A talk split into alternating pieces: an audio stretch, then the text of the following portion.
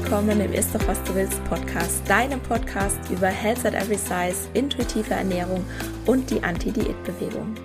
Mein Name ist Dr. Anthony Post, ich bin Ernährungswissenschaftlerin, Keynote-Speakerin und arbeite in eigener Praxis für gewichtsneutrale Ernährungsberatung und Therapie. Ich möchte dir dabei helfen, Diäten hinter dir zu lassen, damit du endlich Frieden mit dem Essen und deinem Körper schließen kannst. In diesem Podcast sage ich dir daher nicht, was, wann oder wie viel du essen darfst.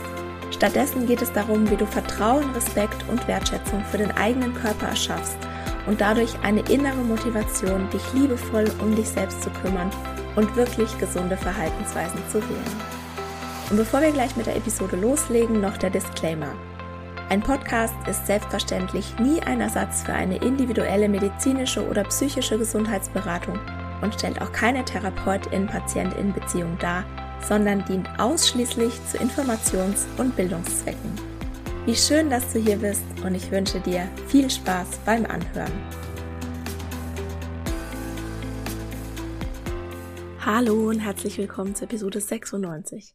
Heute geht es um das Thema Kinderwunsch und Körpergewicht und wie sich Diäten und ein hohes Körpergewicht auf die Fruchtbarkeit auswirken. Zu Beginn der Episode gleich noch ein Disclaimer. Ich bin keine Gynäkologin, ich bin keine Ärztin, ich bin Ernährungstherapeutin und ich kann hier im Podcast nur ganz allgemeine Infos und Anregungen geben. Aber deine eigene Situation kannst nur du alleine mit deinen GesundheitsdienstleisterInnen klären. Zudem will ich noch eine explizite Triggerwarnung für diese Episode aussprechen für verbale Gewalt, Gewichtsdiskriminierung, Zahlen und Tod. Bitte überleg dir genau, ob du jetzt in der Verfassung bist, diese Episode anzuhören und ansonsten kannst du sie natürlich auch einfach überspringen oder mit einer Person anhören, die dich im Zweifelsfall auffangen kann. Also ich peile so etwa 30 Minuten an. Wenn ich mir meine Notizen so anschaue, dann müsste das hinhauen und das ist dann die Zeit, so dass du die Episode beispielsweise auch mit deiner Therapeutin zusammen anhören könntest und dann auch noch genügend Zeit bleiben würde, um sie und deine Situation zu besprechen. Und was du auch noch zusätzlich machen kannst, ich spreche im Podcast nicht so schnell die meiste Zeit, so dass du die Episoden in der Regel auch in 1,5-facher Geschwindigkeit anhören könntest. Da sparst du dir ein Drittel der Zeit und solltest eigentlich immer noch gut folgen können. Also das nur so am Rande. Ich höre tatsächlich relativ viele Podcasts ein bisschen schneller als im Original.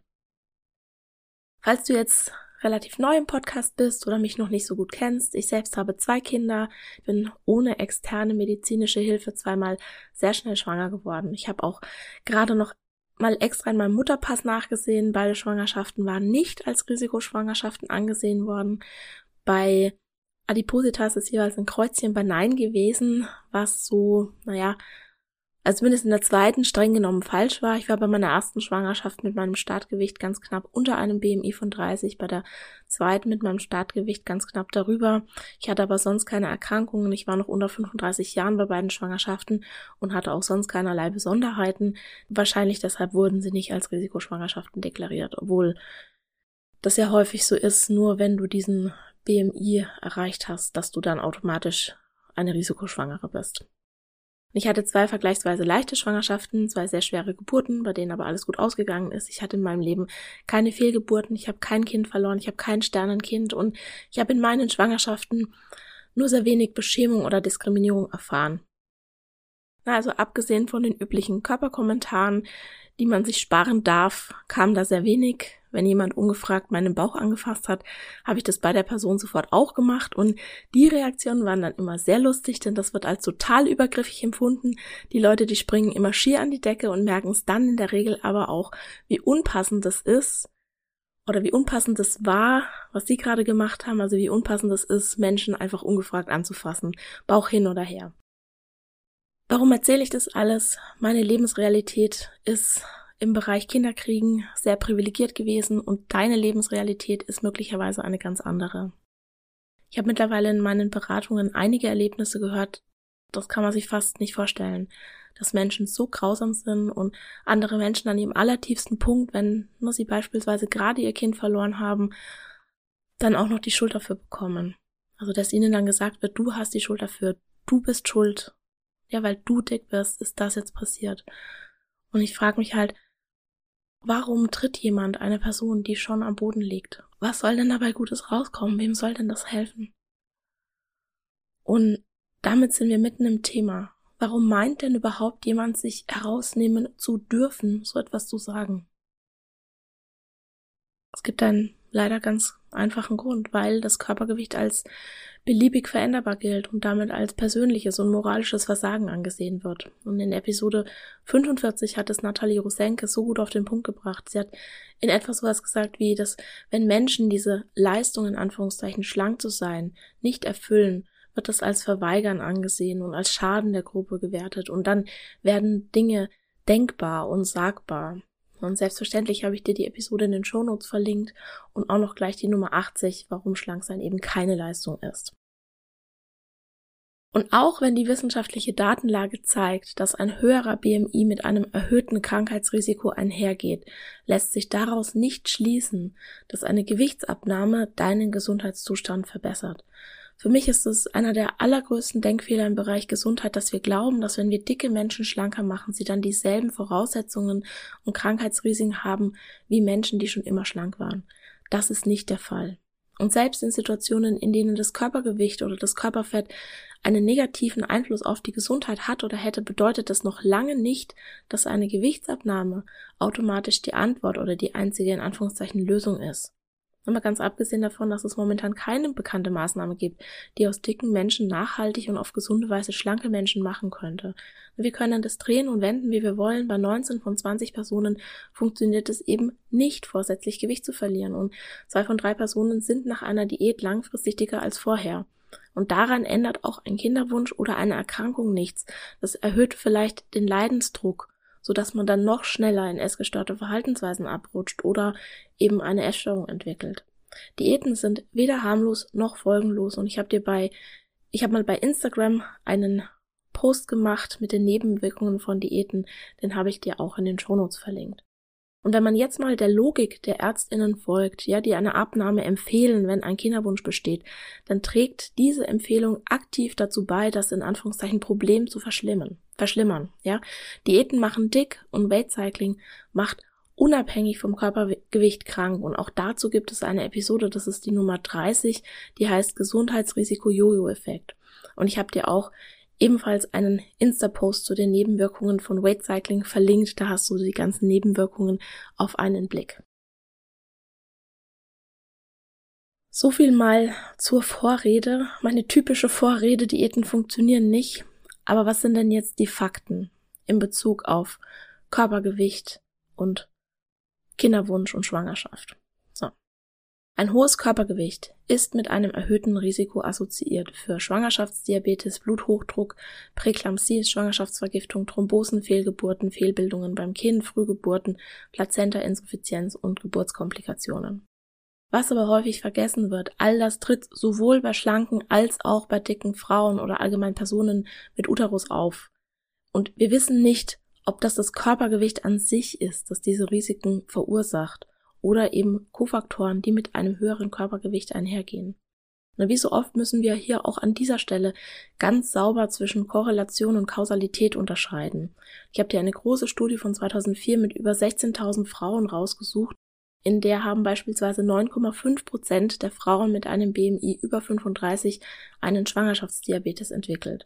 Und die Zahl, die ist sicherlich höher als bei den Frauen in der Studie mit einem BMI kleiner 30, da lag die Wahrscheinlichkeit bei 2,3 Prozent, einen Schwangerschaftsdiabetes zu entwickeln. Das Risiko ist also definitiv höher. Aber die Zahlen bedeuten auch, dass neun von zehn Frauen mit einem BMI von über 35 keinen Schwangerschaftsdiabetes entwickelt haben. Und das ist die überwiegende Mehrheit.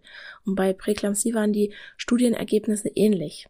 Eine Schwangerschaftsvergiftung entwickeln 6,3 Prozent der Frauen mit einem BMI größer 35 und 2,1 Prozent der Frauen mit einem BMI kleiner 30. Und hier gilt also auch wieder, die überwiegende Mehrheit, egal in welchem BMI-Bereich, hatte diese Komplikation nicht. Und falls du dich jetzt gerade fragst, warum ich unterschieden habe in BMI kleiner 30 und größer 35, also diese, diese Zwischenstufe gab es in der Studie auch und da lagen die Ergebnisse immer so etwa in der Mitte. Jetzt habe ich mich heute Morgen mal durch ein paar Kinderwunschkliniken telefoniert, weil ich wissen wollte, wie aktiv das denn gelebt wird, dass es eine BMI-Grenze bei der Kinderwunschbehandlung gibt. Ich habe das jetzt schon so oft gehört und ja, wollte das jetzt mal so ein bisschen erleben und habe mich dann ein bisschen informiert und rumtelefoniert und was ich rausgefunden habe, also ich habe auch recherchiert natürlich, was ich rausgefunden habe, es gibt keine allgemein gültige Vorgabe, ab einem bestimmten BMI keine Behandlung zur künstlichen Befruchtung durchzuführen. Also sprich, in der Leitlinie ist keine definierte Grenze gesetzt und jetzt kommt es aber. Viele Zentren haben diese Grenze trotzdem. Und teilweise konnten mir die Personen am Telefon überhaupt keinen Grund nennen, warum es diese Grenze gibt. Ich weiß aber natürlich auch nicht, was sie für eine Ausbildung haben. Also das war ja sicher nicht die leitende Oberärztin, mit der ich da telefoniert habe. Und ich habe ein paar Mal den Satz gehört, da bin ich überfragt oder na ja, das ist halt ein Risiko, ein hohes Körpergewicht und ich habe dann mal versucht, mich schlau zu machen und habe noch ein bisschen mehr telefoniert und habe die folgenden Begründungen gefunden. Also die Hauptbegründung ist, das Risiko für Komplikationen sei ab einem bestimmten BMI zu hoch. Dann habe ich auch gehört, dass die Eizellentnahme bei einem höheren Körpergewicht schwieriger sei und mit höherem Risiko verbunden. Auch beispielsweise, auch beispielsweise in Bezug auf eine Vollnarkose. Und an dieser Stelle sei jetzt mal angemerkt, dass eine Vollnarkose offensichtlich ja kein Problem darstellt, wenn mehrgewichtigen Menschen eine Magen-OP vorgeschlagen wird. Und da fragt man sich natürlich auch, ja, wie sinnvoll ist das? Und was ich noch für Begründungen gefunden habe, das war, dass die Krankenkasse das nicht übernimmt, weil keine ausreichende Erfolgsaussicht ab einem bestimmten BMI bestünde und allgemein seien die Erfolgsaussichten geringer und ich sage das ja jetzt mal in meinen eigenen Worten, das würde dann die Statistiken der Klinik versauen. Und spannend hier ist, dass ich auf einer anderen Klinik-Homepage einen Absatz gefunden habe, der dem letzten Punkt widerspricht. Da steht, Unsere Statistik zeigt uns, dass Frauen mit einem erhöhten BMI keine geringeren Chancen haben, schwanger zu werden, als Frauen, die auf der BMI-Skala im, ich sage jetzt mal im Anführungszeichen, Normalbereich platziert sind. Außerdem sehen wir häufig, dass es ein Vorteil sein kann, etwas mehr Gewicht auf die Waage zu bringen als zu wenig. Deswegen haben wir keine BMI-Grenze in Bezug auf die Behandlung. Die Anforderungen von anderen Kliniken bezüglich dem Gewicht wird oftmals mit den Risiken in Zusammenhang gestellt, welche es bei einer Schwangerschaft oder Geburt gibt, die bei übergewichtigen Frauen oft erhöht sind. Wir sind hier natürlich auch auf diese Risiken aufmerksam, die es bezüglich einer Schwangerschaft gibt, und deswegen muss es stets auch aus gesundheitlicher Perspektive vertretbar sein, Frauen und Paare bei der Erfüllung eines Kinderwunsches zu unterstützen. Für uns bedeutet dies aber nicht, dass man eine bestimmte BMI-Zahl erreichen muss. Wir sind der Überzeugung, dass alle Frauen, die bei uns behandelt werden, selbst entscheiden können, inwieweit sie eine Behandlung wünschen, nachdem sie über den Prozess und eventuelle Risiken informiert wurden. Das sehe ich genauso. Und ich muss sagen, ich hatte heute Morgen auch wirklich nette und verständnisvolle Gespräche. Ich habe beispielsweise gefragt, was denn ist, wenn eine Gewichtsreduzierung zum Beispiel aufgrund einer Essstörungsvergangenheit oder aus welchen Gründen auch immer nicht möglich sei. Und viele haben dann gemeint, sie würden die Behandlung trotzdem durchführen. Und selbst die Kliniken, die Grenzen hatten, haben dann so was gesagt oder haben dann oft so was gesagt wie, dass sie trotzdem alle ermutigen, die medizinischen Unterlagen für eine individuelle Beurteilung einzureichen. Und wenn man das dann macht, dann darf man auch wirklich Grenzen setzen und im Vorfeld sagen, mein Gewicht soll nicht zum Thema gemacht werden. Eine vorsätzliche Gewichtsreduktion kommt für mich nicht in Frage. Und das muss auch nicht erklärt werden. Und wenn dann doch der Ratschlag kommt, ne, Gewicht zu verlieren, dann kannst du sowas sagen wie, können Sie mir bitte eine Studie zeigen, bei der die Mehrheit aller Teilnehmenden die von Ihnen vorgeschlagene Gewichtsabnahme langfristig erreicht hat? Ich bin mir sicher, da gibt's keine. Die können dir die Studie nicht zeigen. Oder haben schlanke Menschen dieses Problem auch? Was würden Sie denn ihnen empfehlen? Oder du sagst so etwas wie, bitte klären Sie mich über den Prozess und die Risiken auf und überlassen Sie mir die Entscheidung, ob ich dieses Risiko eingehen will oder nicht. Und ich weiß, es sagt sich so leicht und jede mehrgewichtige Person weiß, was das für ein Spießrutenlauf das beim Arztbesuch sein kann, ne, und wie viel Kraft es kostet, Beschämungen auszuhalten. Es ist einfach nicht fair, dass es mehrgewichtigen Menschen mit Kinderwunsch schwerer gemacht wird als schlanken Menschen. Und wenn dir ein Kinderwunschzentrum sagt, dass du in sechs bis zwölf Monaten wiederkommen sollst, wenn du abgenommen hast, ja, dann kannst du dir getrost ein anderes suchen. Die wissenschaftliche Beweislage zu Körpergewicht und beispielsweise In-vitro-Fertilisation ist mehr als dürftig und stützt ganz sicher keine Argumente für eine BMI-Grenze. Und ich habe dir da auch eine Studie von 2010 verlinkt, die das beispielsweise auch gezeigt hat. Und Andere Studien zeigen beispielsweise, dass eine Gewichtsabnahme bei Frauen zwar die Empfängnis verbessert, aber nicht unbedingt die Lebendgeburtrate nach einer Fruchtbarkeitsbehandlung. Und diese Sätze, die liest du wieder und wieder, dass es eigentlich gar nicht so richtig klar ist, wie viel Einfluss das Körpergewicht wirklich auf die Fruchtbarkeit hat oder welche Aspekte und Faktoren genau die Fruchtbarkeit beeinflussen. Aber trotzdem wird an jeder erdenklichen Stelle eine Gewichtsabnahme gefordert. Und die Begründung ist, dass selbst wenn Diäten Nebenwirkungen haben und eine Höhe, eine hohe Rückfallquote, ne, so wird es ja genannt, sei ein hohes Körpergewicht ebenfalls gefährlich und daher sei es recht zu fertigen, dass diese Nebenwirkungen in Kauf genommen werden dürfen. Und ich sehe das anders. Und ich frage mich halt echt, was noch übrig bleiben würde an, in Anführungszeichen, Beweisen, wenn man mal die soziale Ungerechtigkeit einbezieht, die mehrgewichtige Menschen erleben in der Gesundheitsversorgung und die Fettfeindlichkeit berücksichtigt, die in solchen Studien drinsteckt und die ganz sicher Ergebnisse verzerrt. Und selbstverständlich gibt es Studien, die zeigen, in Anführungszeichen, dass es eine, dass eine Diätintervention oder Gewichtsabnahme vor der Fruchtbarkeitsbehandlung hilfreich ist und die Chancen auf ein Kind erhöht. Diese Studien gibt es zuhauf. Ich habe dir beispielsweise eine Meta-Analyse von 2017 dazu verlinkt.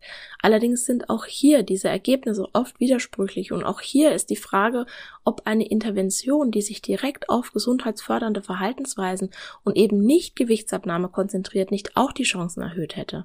Na, was machst du denn, wenn du eine Diät anfängst? Du stellst ja in der Regel nicht nur deine Ernährung um, sondern du isst vielleicht allgemein ausgewogener und abwechslungsreicher, du isst vielleicht mehr Obst und Gemüse, du konzentrierst dich aktiv auf dein Stressmanagement, du schläfst vielleicht mehr, du trinkst keinen Alkohol mehr, ne, hat ja auch Kalorien und ziemlich wahrscheinlich bewegst du dich mehr.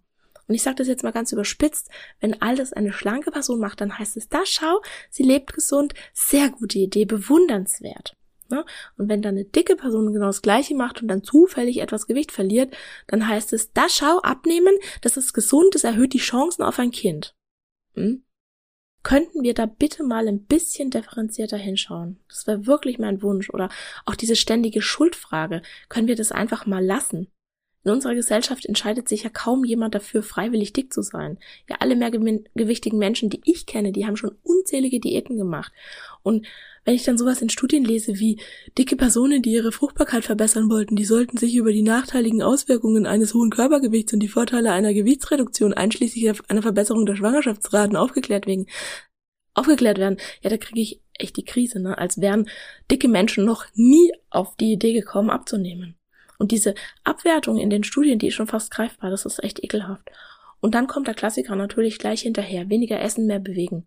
Eine super Idee, das hat ja noch nie jemand versucht. Und auch zu dem Thema weniger essen, mehr bewegen gibt es eine Podcast-Episode, die ich dir hier verlinke.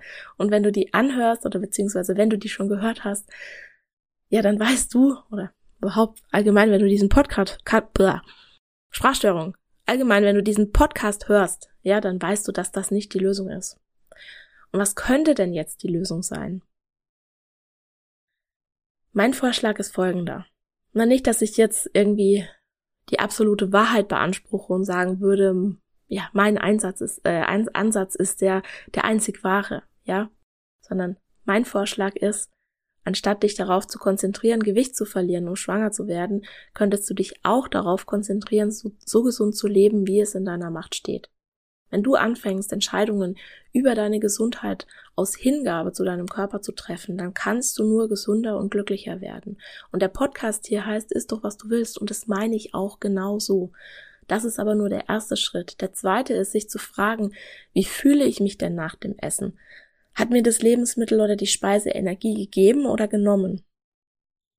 Was tut es für meine Verdauung? Wird es mich sättigen? Wird es mich befriedigen? Wird es meinen Schlaf beeinflussen? Was macht dieses Lebensmittel oder diese Speise mit meiner Laune?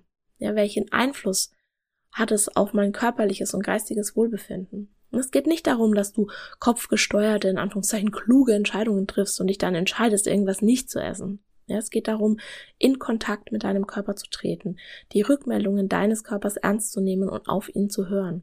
Dein Körper ist schlau, er weiß, was das Beste für dich ist. Wir können das oft aber gar nicht hören, weil wir so abgespalten vom eigenen Körper sind, durch die ganzen Diäten, durch einen geringen Selbstwert, durch ein negatives Körperbild, durch schlechte Erfahrungen und weil einfach ganz viele Gedanken da sind, die mit ich sollte und ich müsste beginnen. Da ist ganz viel Schuld und Scham und die ist einfach nicht hilfreich und es wäre wirklich an der Zeit, die abzulegen. Und ich weiß, es ist so leicht gesagt, und ich übe das auch noch jeden Tag. Aber es ist machbar. Ich bin mir sicher, es ist machbar. Und jetzt fragst du dich vielleicht, und wie soll mir das dann helfen, schwanger zu werden? Deine Glaubenssätze in Bezug auf deinen Körper und aufs Schwangerwerden, die haben einen riesengroßen Einfluss darauf, wie du mit deinem Körper umgehst. Ne, ob du dir selbst mit Wertschätzung und Hingabe oder mit Kontrolle und Zwang begegnest. Und natürlich kannst du jetzt eine Unfruchtbarkeit nicht einfach wegatmen oder das Universum einladen, dir deinen Kinderwunsch zu erfüllen und dich dann darauf verlassen, dass es auf jeden Fall passiert. Es gibt Dinge, die wir einfach nicht in der Hand haben. Und trotzdem können positive Glaubenssätze ein mächtiges Werkzeug sein, wie du deine allgemeine Gesundheit positiv beeinflusst. Und deine allgemeine Gesundheit, die spiegelt in der Regel auch deine Fruchtbarkeit wider. Die nächste Diät hm, eher nicht so toll für die Gesundheit. Stress eher weniger hilfreich. Na, wenn du chronisch gestresst bist, hm, beispielsweise erhöhen Diäten grundsätzlich das Stresslevel und von Gewichtsdiskriminierung, ne, brauche ich jetzt gar nicht anfangen, die ja sowieso. Dann denkt dein Körper, dass du in einer Notsituation bist und ganz sicher nicht in einer guten Position, um neues Leben in die Welt zu bringen. Nur deine Fruchtbarkeit, ich habe es gerade schon gesagt, ist ein Spiegelbild deiner körperlichen und geistigen Gesundheit. Daher kann es ein sehr sinnvoller Weg sein, daran zu arbeiten, dich entspannter und glücklicher und gesünder zu machen. Und damit meine ich jetzt nicht irgendwelche Blutwerte, sondern du sollst die Dinge tun, die dazu führen, dass du dich gut fühlst. Das kann sich dann auch in den Blutwerten vielleicht widerspiegeln. Aber es geht wirklich darum, dieses Gefühl zu erzeugen, dass du dich gut fühlst, denn du hast es verdient, schwanger zu werden, du hast es verdient, eine Mama zu sein, wenn du dir das wünschst, und du hast es verdient, alle dafür notwendigen und hilfreichen Behandlungen zu kommen, zu bekommen, und zwar ganz unabhängig von deinem Körpergewicht. Du hast auch, also vielleicht, vielleicht hört jetzt auch hier ein, ein potenzieller Papa zu, ja. Du hast verdient auch Papa zu sein, natürlich, du hast verdient, Eltern zu sein, und ich drück dir ganz fest die Daumen, dass du ein Kinderwunschzentrum findest, das dich voll und ganz unterstützt und die mehr in dir sehen als nur deinen BMI. Und wenn das nicht möglich ist, dann versuche klare Grenzen zu schaffen. Und was ist okay für dich? Was ist nicht okay? Du hast beispielsweise das Recht, nicht auf die Waage zu steigen oder zu verlangen, dass dir diese Zahl nicht gesagt wird oder irgendwo vermerkt wird, wo du es sehen kannst. Ich weiß, dass das auch oft nicht so richtig gut funktioniert. Ne? Also dass dann vielleicht eine neue Sprechstundenhilfe da ist, die das eben nicht weiß oder dass die nicht so aufmerksam ist, dass es vielleicht schon wusste und aber vergessen hat. Also da kannst du wirklich solche, solche Dinge tun, wie das ganz, ganz groß vorne auf den Mutterpass drauf zu pappen oder ne, auf diese eine Seite, wo das Gewicht normalerweise vermerkt wird, da einen Riesenvermerk hinzumachen ähm, bitte sagen Sie mir mein Gewicht nicht. Da kannst du eine Begründung hinmachen oder nicht. Du kannst da ähm, begründen, dass das Stress auslöst. Du kannst da begründen, dass es deine ähm, Essstörung triggern würde. Also schreib da ruhig irgendwas hin. Ja, scheu dich nicht, das ganz klar und immer und immer und immer wieder zu kommunizieren. In der Regel musst du, wenn sich dein Kind entwickelt, ganz, also ganz normal entwickelt, nicht gewogen werden. Aber klär das natürlich immer auch für deine spezielle Situation ab. Es wird einfach oft gemacht, weil das halt so ist und man das schon immer so gemacht hat. Aber du kannst da auch in Gespräch mit, mit deinem Arzt, mit deiner Ärztin gehen und fragen, warum ist das so wichtig? Ist das in meinem Fall wirklich relevant? Muss ich wirklich gewogen werden? Was ist der Grund? Ist dieser Grund wirklich so zwingend? Also geh da in den Austausch. Viele Dinge, die werden einfach gemacht, weil die schon immer so gemacht wurden. Und es ist ganz wichtig, dass auch GesundheitsdienstleisterInnen solche Dinge hinterfragen. ja, und auch sozusagen darauf gestoßen werden, das zu hinterfragen. Und du darfst auch beispielsweise sagen, dass du nicht bereit bist, über Diäten zu sprechen. Du hast es verdient, eine empathische und respektvolle Gesundheitsversorgung zu erhalten, und umso mehr Menschen diese einfordern, umso normaler wird sie in Zukunft hoffentlich sein. Und ich hoffe, ich habe dir jetzt ein bisschen Mut gemacht mit dieser Folge, mit dieser Episode. Ich hoffe, du konntest da was rausziehen für dich. Und, und das ist natürlich so ein komplexes Thema. Ich glaube, da könnte man einen eigenen Podcast drüber machen. Es gibt auch einen Podcast, den habe ich dir auch verlinkt, der ist allerdings auf Englisch und ich habe in den Show Notes auch noch so einige Quellen und Ressourcen verlinkt zum Thema Kinderwunsch und Körpergewicht und es lohnt sich immer einen Blick in die Shownotes zu werfen, aber heute wirklich ganz besonders. So. Jetzt freue ich mich gerade, dass ich unter diesen 30 Minuten bin und zwar einige Minuten unter diesen 30 Minuten, die ich mir vorgenommen habe. Und damit bin ich am Ende dieser Episode.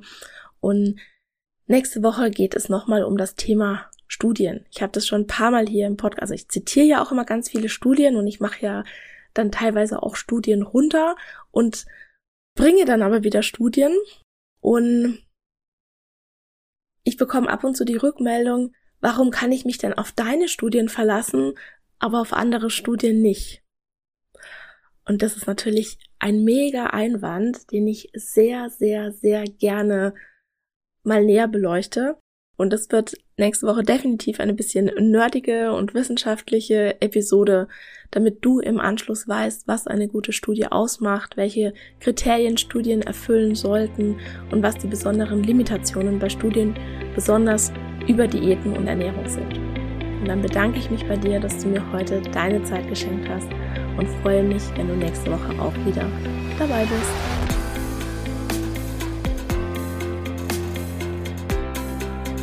Und das war's für heute. Ich danke dir von Herzen fürs Zuhören und hoffe, dass dir die Episode gefallen hat und dass du ganz viel für dich mitnehmen konntest. Um wirklich Frieden mit dem Essen und deinem Körper zu schließen, ist es wichtig, dass du deine Bedürfnisse kennst.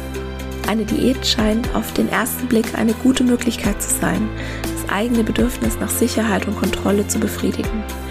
Ganz nach dem Motto, indem ich mein Essverhalten kontrolliere, habe ich auch mich selbst und mein Leben im Griff. Das ist aber ein Trugschluss. Tatsächlich gefährden Diäten und ganz allgemein Essensregeln die Erfüllung deiner Bedürfnisse. Warum das so ist und was du stattdessen tun kannst, das erfährst du im neuen Freebie Bedürfnisfinder, das du dir ab sofort kostenlos auf meiner Homepage www.antonipost.de herunterladen kannst. Im Bedürfnisfinder ist ein Bedürfnistest enthalten sowie praktische Übungen, eine Anleitung zum Journaling und natürlich eine Journaling-Vorlage, die dich unter anderem dabei unterstützen werden, dich wieder mehr mit deinem Körper zu verbinden und immun gegen Diätversprechungen zu werden. In diesem Sinne, isst doch was du willst und alles Liebe, deine Antonie.